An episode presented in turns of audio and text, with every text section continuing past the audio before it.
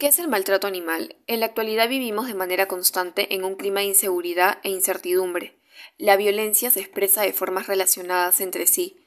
diariamente nos vemos sacudidos por hechos dramáticos que nos preocupan y conmueven. El maltrato animal, antesala de la violencia social. El maltrato animal es a la vez un factor que proporciona a la violencia social y al mismo tiempo una consecuencia de la misma forma parte de la cascada de la violencia que nos va alcanzando a todos como individuos y como sociedad. La violencia es un acto intencional que puede ser único o recurrente y cíclico, dirigido a dominar, controlar, agredir o lastimar a otros.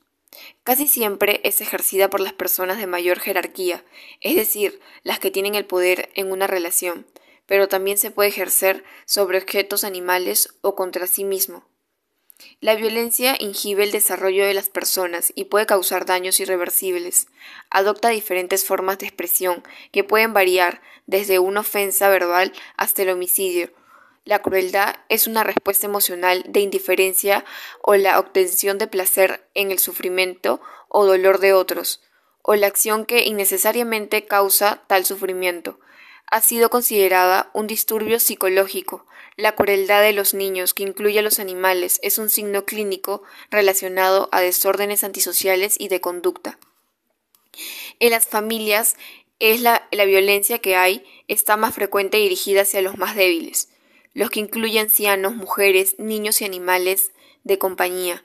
El maltrato hacia los animales es tolerado por aquellos que lo observan, se minimizan sus causas y sus efectos, y los padres, maestros y comunidades que no le dan importancia al abuso animal en realidad incuban una bomba de tiempo.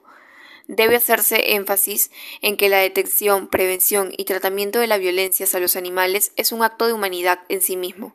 Los animales son criaturas que se encuentran, en relación al ser humano, en un nivel de inferioridad dentro de la escala evolutiva. Esto nos hace responsables de su bienestar, ya que tener supremacia lleva consigo una obligación, una responsabilidad, que es, la, que es de cumplir como guardián de las especies inferiores en términos intelectuales, si realmente queremos combatir la violencia. Una parte de nuestra lucha consiste también en erradicar el maltrato a nuestros seres vivos.